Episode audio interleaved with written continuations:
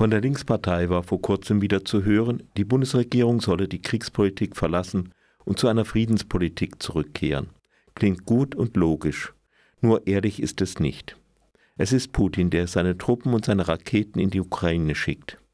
Jemand anderem eine Art von Schuld oder Mitschuld anzukreiden, dreht die Dinge auf den Kopf. Dann sollte man lieber gleich sagen, lass die Ukraine um des lieben Friedens willen im Stich.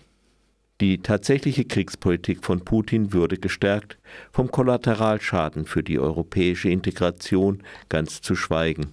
Man muss sich nur mal vorstellen, was es in Polen auslösen muss, wenn sich das Trauma von 1939 wiederholt, als das von Deutschland und anschließend von der Sowjetunion überfallene Polen vom Westen im Stich gelassen wurde. Ein weiterer Satz, den man immer wieder von verschiedenen Seiten hört, ist, dass fast alle Kriege im, am Verhandlungstisch enden. Das stimmt, aber man muss leider einen unschönen, aber ebenso wahren Satz hinzufügen.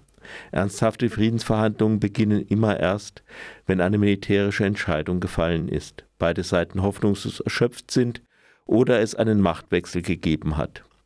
Wer einen Krieg vom Zaum bricht, wird in den meisten Fällen irgendwelche Gründe vorschieben und nicht einfach aufhören, wenn man ihm da ein wenig nachgibt.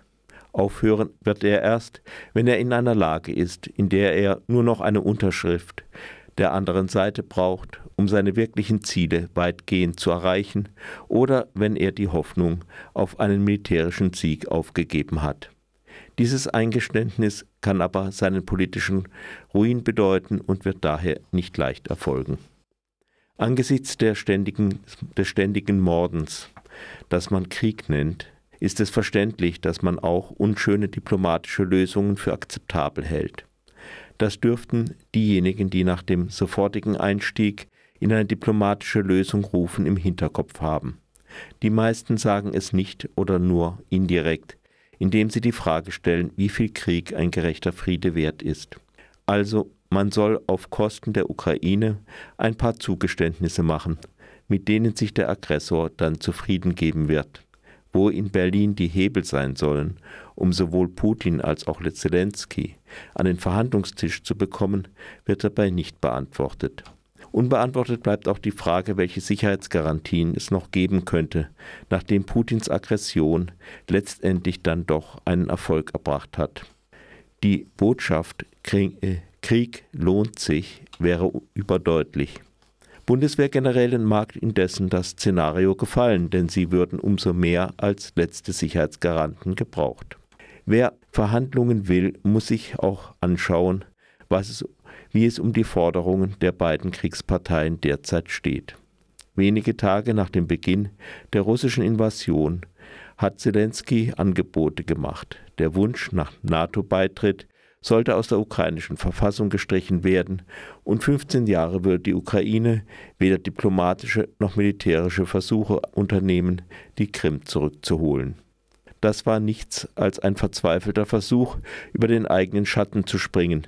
Dabei sollte man nicht vergessen, dass zu diesem Zeitpunkt Kiew noch immer die Umzingelung durch Panzerarmeen drohte.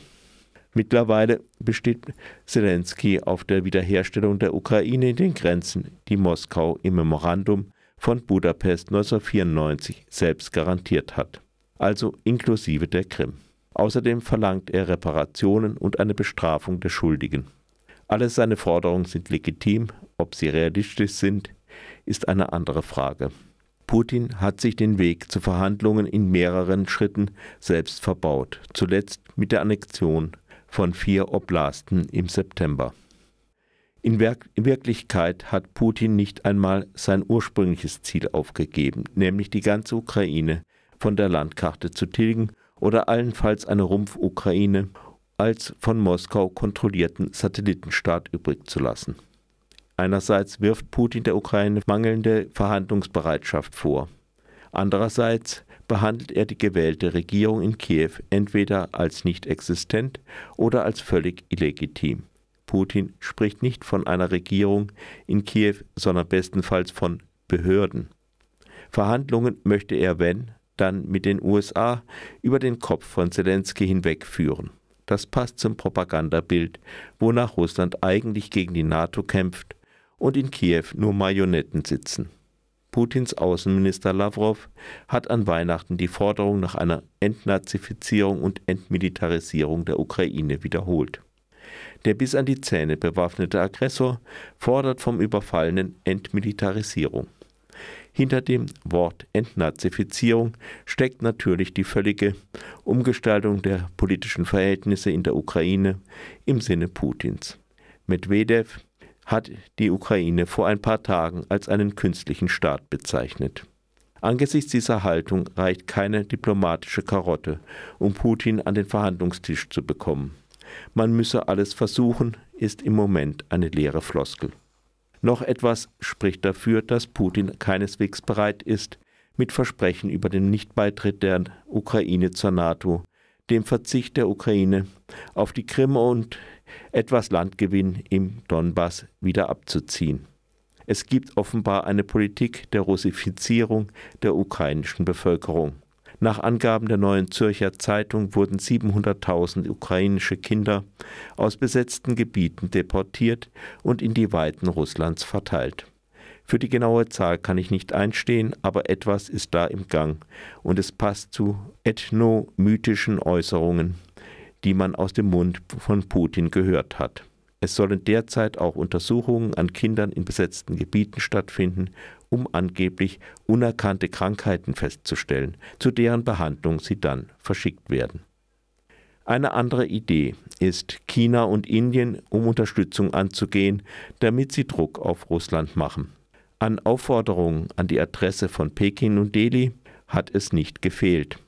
Aber diese Länder haben ihre jeweils eigene Agenda und tun nicht einfach, was wir für richtig halten. Außenpolitisch und möglicherweise auch ökonomisch profitieren sie bislang eher von dem Krieg. Wie könnte es dann weitergehen? Leider sind die Aussichten eher schlecht. Im Moment werden viele Hoffnungen an die Lieferung moderner Kampfpanzer geknüpft, aber in Europa wird nur der Leopard 2 noch hergestellt, die Herstellungskapazitäten sind sehr gering und können nicht rasch hochgefahren werden. Andererseits wachen überall die Militärs mit Argusaugen über ihren eigenen, nicht sehr großen Beständen. Selbst Polen will nur 14 Panzer abgeben. Eine größere Zahl westlicher Panzer könnte auf absehbare Zeit nur aus den USA kommen. Doch Washington hält sich bislang zurück. In einem Abnutzungskrieg hat aber Putin auf dem Papier noch immer die besseren Karten. Ein langer Krieg lässt sich für Russland auch deshalb besser aushalten, weil die Zerstörungen fast ausschließlich in der Ukraine stattfinden, nicht in Russland. Außerdem hat Russland mit einem riesigen Aufrüstungsprogramm begonnen. Die regulären Streitkräfte sollen um 350.000 Mann verstärkt werden, wozu dann noch die eingezogenen Reservisten und Söldner in unbekannter Zahl kommen. Die noch immer beachtliche Rüstungsindustrie wird weiter angekurbelt. Das ist nicht nur militärisch, sondern auch politisch relevant. Man sollte auch nicht vergessen, dass mit jedem Fußbreit Boden, den Putin in der Ukraine gewinnt, seine Militärmacht weiter nach Westen rückt, sein politischer Einfluss wächst und seine Fähigkeit, Lebensmittelknappheit als Waffe einzusetzen, auch zunimmt. Wir sollten nicht denken, wir hätten noch eine Art sichere Maginot-Linie, wenn Putin die Ukraine niederringt. Man kann nur hoffen, dass eine Kombination von schlechten Nachrichten von der Front und wirtschaftlichem Druck Russland schließlich doch an den Verhandlungstisch bringen. Es sind nicht die in Anführungszeichen guten Nachrichten, sondern die schlechten Nachrichten, die einen Aggressor schlicht schließlich an den Verhandlungstisch bringen. Das ist kurzfristig leider nicht sehr realistisch, aber eine andere Möglichkeit gibt es nicht. Eine schlechte Nachricht für Putin wäre auch, dass Europa endlich mit dem Ausbau der nicht fossilen Energiegewinnung ernst macht. Eine sinkende Nachfrage von fossilen Energieträgern auf dem Weltmarkt wird Putin spüren, egal wohin er noch liefern kann. Erst so bekommen die anfangs nur wenig wirksamen Sanktionen wirklich Zähne. Positive Veränderungen kommen in Gesellschaften nicht nach Siegen, aber manchmal nach Niederlagen. So war es in Deutschland nach dem Ersten und insbesondere nach dem Zweiten Weltkrieg. In Russland wurde die Leibeigenschaft erst nach dem verlorenen Krimkrieg abgeschafft, die Monarchie kollabierte nach, de, nach Niederlagen im Ersten Weltkrieg, der Totalitarismus der Sowjetunion schaffte sich selbst nach dem verlorenen Krieg in Afghanistan ab. Der Co-Vorsitzende des Zentrums zum Schutz der Menschenrechte Memorial Oleg Orlov schrieb dazu im November 2022. Der Sieg der russischen Truppen wird den Faschismus in Russland für lange stabilisieren und umgekehrt.